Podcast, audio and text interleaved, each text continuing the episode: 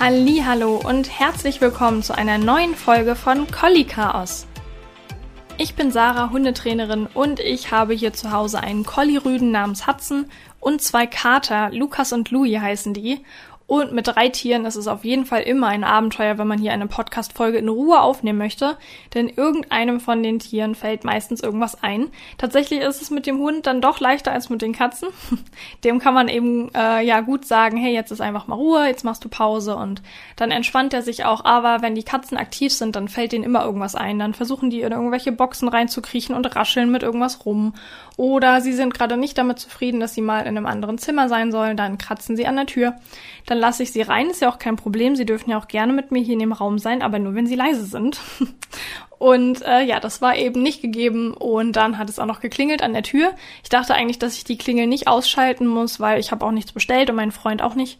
Aber der Postbote wollte gerne ins Haus reingelassen werden, damit er eben zu einem anderen Nachbarn hochkommt ja, jetzt habe ich die Klingel ausgemacht. Jetzt sollte hier auch eigentlich Ruhe sein, auch mit den Tieren. Dann kann ich mit dir jetzt entspannt nochmal über ein, ja, ein persönliches Thema reden. Nämlich ähm, möchte ich dir erzählen, wie das vor kurzem war, als mein Hund in einen Stromzaun gelaufen ist. Und diese Geschichte eignet sich einfach gut, um über die Themen Fehlverknüpfung und Strafe zu sprechen. Ich habe dir gestern schon eine Folge aufgenommen, dazu ähm, auch eine Storytime wie es ist oder wie es sich eben anfühlt, wenn man immer das Gefühl hat, die anderen Leute denken schlecht über den Hund oder über einen selber. Also hör dir das gerne an. Ich bin gerade einfach motiviert, dir so ein bisschen was aus meinem Leben zu erzählen, weil ich auch einfach gerne Geschichten von anderen Leuten höre. Und ich finde, man kann da immer was für sich irgendwie draus ziehen. Und deshalb, ja, möchte ich dir einfach heute davon erzählen und dann können wir noch gemeinsam über, ja, das Thema Strafe sprechen. Vielleicht weißt du selber, wie sich das anfühlt, wenn man einen Stromzaun anfasst. Also bei uns war das damals im Ferienlager so eine Art Mutprobe. Dann haben wir uns aber irgendwie alle doch nicht so richtig getraut und dann sind wir tatsächlich durch das Rumalbern aus Versehen dran gekommen. Und ich weiß noch, dass meine Freundin damals zu mir meinte, ey, warum schlägst du mich? Und ich habe sie angeguckt, hä, ich habe ich hab meine Hände gar nicht bewegt, ich habe dich nicht geschlagen. Und ich habe dann gesagt, du hast mir doch gerade wehgetan, hast du mich nicht gezwickt. Und dann haben wir beide festgestellt, dass wir gerade gegen den Stromzaun gekommen sind und dass das wohl daher kommen muss. Also man hat ja dann in diesem Moment so ein bisschen so einen kleinen Schmerzreiz und man erschreckt sich auch sehr. Und wenn man sich jetzt vorstellt, dass das einem Hund passiert, der ja auch noch viel kleiner ist und je nachdem, mit welchem Körperteil er dagegen kommt, fühlt sich das natürlich auch sehr unangenehm an. Und deswegen sollte man natürlich immer irgendwie aufpassen, dass der Hund nicht gegen so einen Stromzaun kommt. Ich weiß auch gar nicht, wie es dazu gekommen ist an dem Tag, als uns das passiert ist, dass ich da so unaufmerksam war, aber man weiß ja auch nie, wie es einem an dem Tag einfach ging. Auf jeden Fall habe ich da die Entfernung irgendwie nicht so richtig eingeschätzt. Ich bin mit Hudson ins Feld gefahren. Das mache ich manchmal, wenn ich einfach eine entspannte Runde haben möchte mit wenig Begegnungen, wenig Reizen. Dann fahre ich bei uns hier so ein bisschen in so ländliches Gebiet. Da sind einfach Felder und Wiesen und auf der Wiese kann man dann rumlaufen. Und da sind auch so ähm, ja so Koppeln für Pferde und da laufen auch Kühe rum und Schafe und Ziegen. Also da findet man ähm, die Tiere einfach und ja, da sind eben Stromzäune und daneben ist so eine Wiese und da bin ich mit Hudson spazieren gegangen und ich habe schon immer so ein bisschen geguckt, dass er nicht zu dicht rangeht, weil anscheinend hat es genau gerade am Rand, wie das ja meistens ist, am Rand von dem Weg ähm, sehr, sehr gut gerochen. Also da werden sicherlich auch vorher Hunde gewesen sein, die da irgendwo mal markiert haben, dass er dann eben hauptsächlich da lang gelaufen ist und nicht auf der Mitte der Wiese. Und er hatte sein normales Geschirr an und ich hatte eine Leine dabei, die hatte ich mir umgehangen, weil er da eigentlich immer sehr aufmerksam ist und ich konnte ihn dann auch gut da immer wegrufen.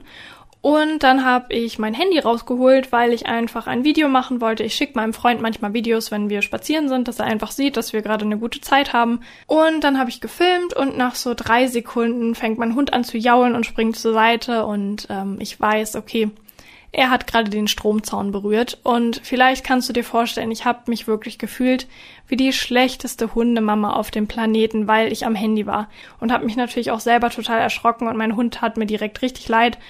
Mein Handy habe ich sofort in meine Tasche gesteckt und geschaut, ähm, ja, wie kann ich meinem Hund jetzt helfen? Ich habe ihn dann erstmal direkt angeleint, damit er mir nicht einfach wegläuft.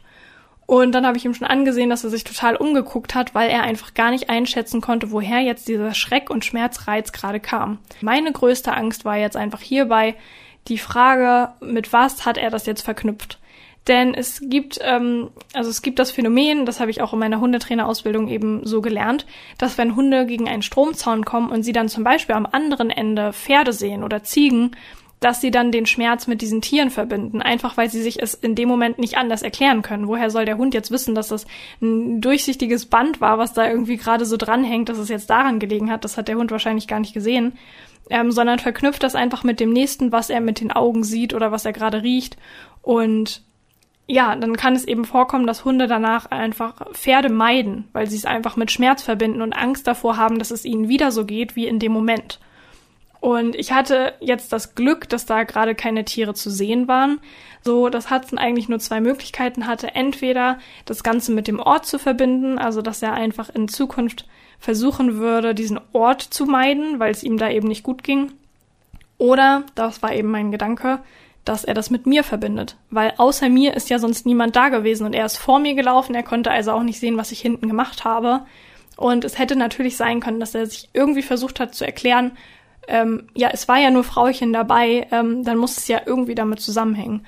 Oder mit dem Handy zum Beispiel. Ich, ich kenne auch eine Geschichte, dass äh, ein Hund dann so einen Schmerzreiz verbunden hat mit einer Kamera, weil in dem Moment gerade eigentlich äh, Fotos gemacht wurden. Und ähm, ja, der dann danach Angst vor der Kamera hatte. Aber ja, ich hatte das Handy in der Hand, ansonsten war nur ich da.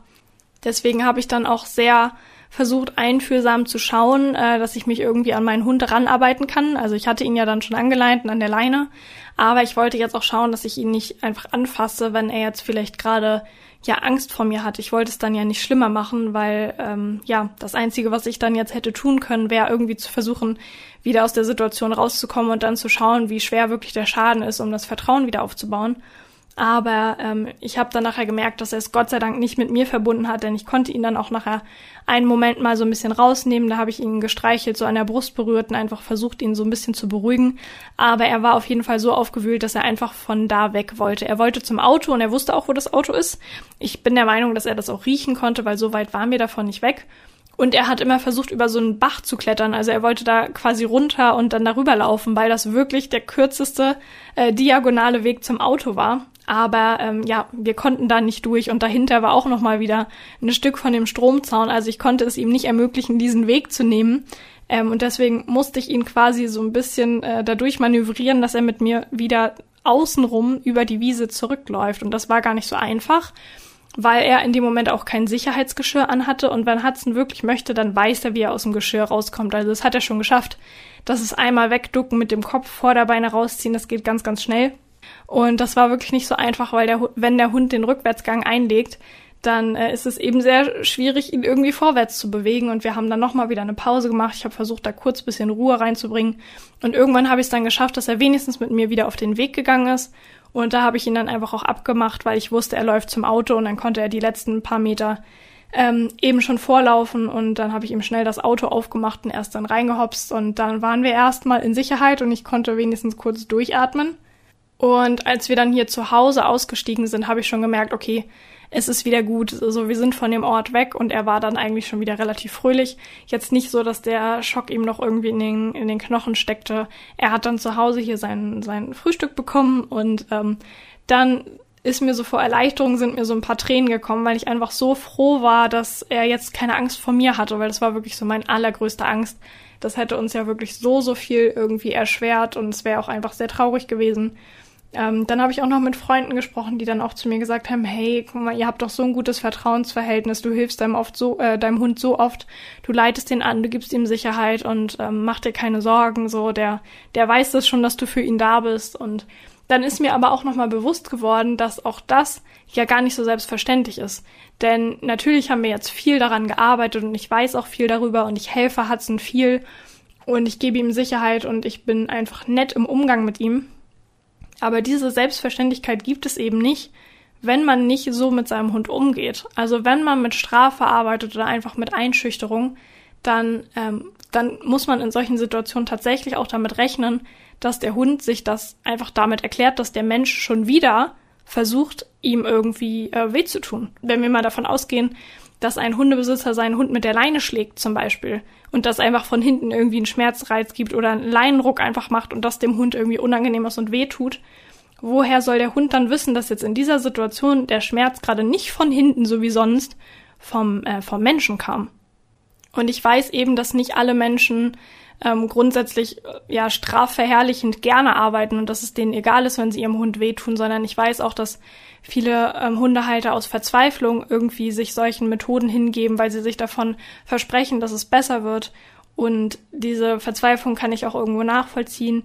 Für mich ist diese Geschichte aber einfach ein gutes Beispiel dafür, wie wichtig das ist, dass wir eine eine liebevolle Beziehung zu unserem Hund haben, dass wir mit ihm ein Vertrauensverhältnis aufbauen, dass unser Hund in solchen Momenten gar nicht daran zweifelt, dass es nicht von uns kommen kann. Und das Ganze ist irgendwie so eine Art Kreislauf einfach und deshalb, ja, falls du irgendwie in Situationen gekommen bist, wo du zu irgendeiner Methode greifst, mit der du dich eigentlich gar nicht wohlfühlst und die auch eigentlich nicht nett für deinen Hund ist, dann denk nochmal drüber nach, denn es wird noch viele Situationen geben, in denen es wichtig ist, dass ihr einfach ein gutes Vertrauensverhältnis zueinander habt, denn das wird euch wirklich langfristig und nachhaltig in eurem Alltag weiterbringen. Und ähm, deswegen versuch einfach viele Pluspunkte bei deinem Hund zu sammeln, damit, falls ihr in irgendwelche extremeren Situationen kommt, dein Hund sich einfach sicher sein kann, dass von dir nur Gutes kommt, dass er sich auf dich verlassen kann. Ähm, ja, halte deinen Hund von Stromzäunen weg, sei ein bisschen äh, vorsichtiger und vorausschauender als ich und ähm, ja, ich hoffe, dass ihr euch solche blöden Erlebnisse erspart bleiben und dass du vielleicht ein bisschen was aus dieser Geschichte lernen kannst. Es ist einfach wichtig, dass wir fair und gerecht und vernünftig mit unserem Hund umgehen und ähm, dann zahlt sich das auch einfach aus. An dieser Stelle danke fürs Zuhören. Ich hoffe, dass dir das Prinzip der Fehlverknüpfung ein bisschen klarer geworden ist, denn das Prinzip tritt natürlich nicht nur auf, wenn es um den Stromzaun geht, sondern kann auch in ganz verschiedenen anderen Situationen im Leben passieren. Aber dann auch Kopf hoch mit Training und einer guten Beziehung kann man das alles wieder gerade biegen.